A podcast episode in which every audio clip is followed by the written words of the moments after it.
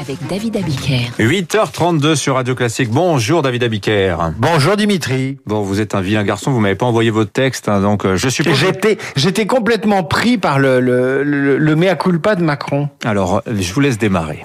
Ben, vous savez qu'on vient d'entendre dans, le journal d'Augustin Lefebvre que, Macron euh, n'avait pas fait de mea culpa euh, hier. Et, et effectivement, c'est vrai. Ce matin, Le Monde rapporte que le chef de l'État a défendu sa stratégie de ne pas reconfiner face à la pandémie. Je n'ai aucun mea culpa à faire, aucun remords, aucun constat d'échec, a-t-il lancé à l'issue d'un Conseil européen euh, qui s'est déroulé en visioconférence, évidemment. Alors, je vous rappelle qu'hier, Merkel a demandé pardon aux Allemands, avant-hier plus exactement, et Merkel a demandé pardon aux Allemands euh, pour avoir pris une décision contestée concernant la fermeture des magasins à Pâques. Mais chez Macron, pas de mea culpa. Plus exactement, le mea culpa est venu cette semaine sur un sujet qu'on n'attendait pas.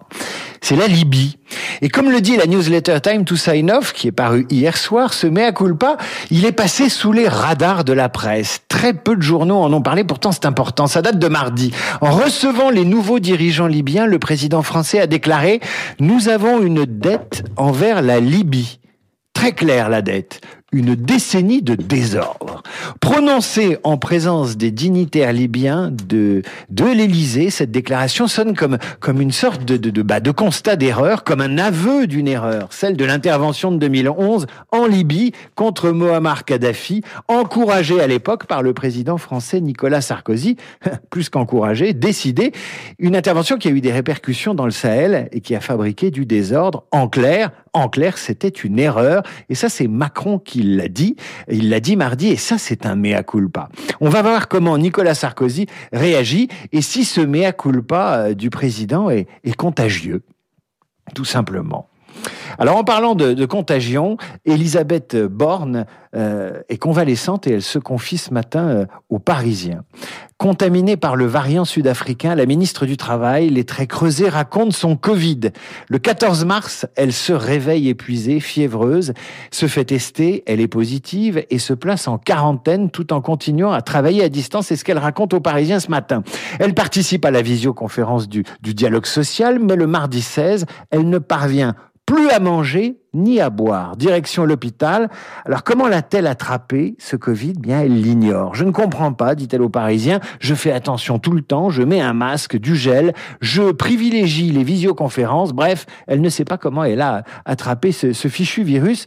Mais surtout, la ministre raconte ses symptômes. C'est angoissant, votre corps se détraque. J'ai eu une partie des poumons affectés, des problèmes hépatiques, des résultats d'analyse qui débloquent, des taux qui vont dans tous les sens. Vous vous demandez si les choses vont redevenir normales C'est terrible cette maladie et c'est pour ça que j'ai décidé de témoigner. Et c'est vrai que quand un ministre est malade et qu'il en parle, tout le monde écoute.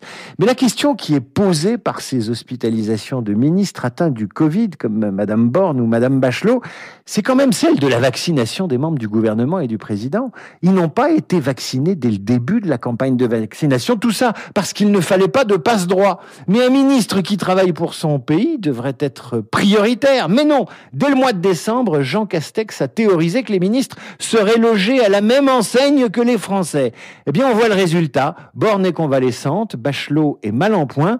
Quand on est ministre et qu'on est en charge des intérêts du pays, ben on a le droit d'être vacciné. On en a même le devoir. Dire qu'un ministre doit passer après un soignant dans la campagne de vaccination, ben c'est tout simplement de la démagogie. Mais nous sommes en France, l'égalité plutôt que l'efficacité, c'est ça la devise. Eh bien, c'est une mauvaise devise. Et tiens, je vais citer quelqu'un qui pense comme moi. Nous sommes en guerre, il faut être pragmatique et agir vite. Qui a dit ça, Dimitri? Bah, C'est Renaud Capuçon, je crois bien. Il fait la une des échos week-end. Hein. Mais vous lisez tout, c'est incroyable. À est vous. probablement le musicien classique le plus connu de France. Et les échos week-end tirent le portrait de celui qui co-dirige le festival d'Aix-en-Provence, qui se tiendra virtuellement du 27 au 11 avril prochain. En Renaud Capuçon, le magazine euh, des Échos Week-end décrit un très grand musicien, mais également un homme de réseau et d'influence. Minck, Attali, Labro, Anne Sinclair, sans parler du landerneau musical évidemment, jusqu'au gouvernement auquel il a proposé tout récemment que la France permette à ses musiciens d'enregistrer l'intégrale du répertoire français de Rameau jusqu'à nos jours pour soutenir l'écosystème musical français, pour euh, immortaliser le patrimoine musical français, apporter aux musiciens un, un appui financier, et puis surtout servir l'histoire musicale de la France. Même le président Macron a été séduit, mais comme souvent chez nous, le soufflet est retombé. Il faut lire ce portrait de Renaud Capuçon dans les échos week-end parce que c'est pas un portrait comme on a l'habitude d'en lire. C'est pas seulement le portrait d'un musicien. L'homme a de l'ambition, si on lit entre les lignes, celle de devenir un chef d'orchestre reconnu, mais ça pourrait ne pas s'arrêter là. C'est l'impression que laisse ce portrait très politique. On sait jamais. Imaginez un Renaud Capuçon, ministre de la Culture, euh, qui sait en 2022 si jamais Macron était réélu. Bon, c'est une supposition, mais c'est bizarre ce papier de, des échos week-end. Je le trouve très politique. Effectivement. Bon, ça c'est déjà vu. Un musicien, un artiste, euh, ministre de la Culture, c'est un ami de la maison de Radio Classique. D'ailleurs, on le salue.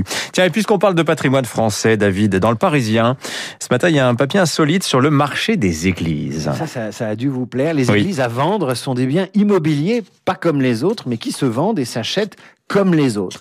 Alors, il s'en vend en France entre 8 euh, et 20 par an des églises. En 2009, il y a eu un petit record. Il s'est vendu 34 églises. Alors, combien ça coûte une église hein, Si vous, avez envie de vous faire une petite studette Allez. dans une église, euh, eh bien, euh, si vous la transformez en salle de concert, en atelier, en logements sociaux, euh, voire en logement individuel, eh bien, ça varie entre 20 000 et 400 000 euros si votre église est à la campagne. dans un 20 000 coin- euros? Il y a des églises à 20 000 euros. Attendez, je vais vous expliquer Ah oui. pourquoi. Euh, si l'église, alors c'est pas cher si l'église est plutôt à la campagne dans un coin isolé.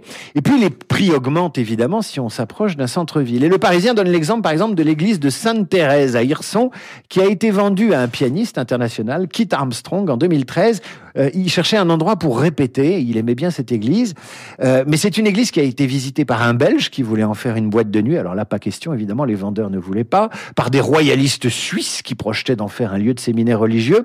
L'église de Saint-Éloi dans le Nord, elle, a été transformée en neuf logements sociaux. Un autre exemple, et là je vais répondre à votre question sur, euh, sur les 20 000 euros qui vous semblent pas chers. L'église euh, Saint-Louis de Tourcoing a été rachetée par un artisan couvreur pour 20 000 euros. Sauf Sauf que cet artisan s'est engagé à y faire 500 000 euros de travaux. Vous voyez, ça fait euh, Ah une oui. addition un peu différente. Alors, vous allez me dire que tout fout le camp, pas nécessairement, et je vous conseille euh, de lire euh, Libération sur un autre aspect de notre patrimoine. Vous savez, c'est ce débat euh, assez passionnant sur le remplacement des chiffres romains par les chiffres arabes dans certains musées. Bien d'un côté, vous avez Rémi Matisse dans Libération. Rémi Matisse, il est historien, conservateur de, à la Bibliothèque nationale de France. Snob, les chiffres romains peut-être, mais ces lettres capitales pour désigner les siècles et les rois sont pittoresques. Et l'insolite, le différent, l'étrange sont des fenêtres qui nous tirent hors du quotidien. Alors lui, il est plutôt euh, pour conserver les chiffres romains, parce que c'est curieux, parce que ça pique notre curiosité. Et puis de l'autre côté, vous avez Gilles Sioufi, qui est professeur de langue française à la Sorbonne. Pour désigner les numéros d'arrondissement et maintenant certains cartels pour les œuvres d'art, les chiffres romains cèdent la place aux chiffres arabes, dit-il.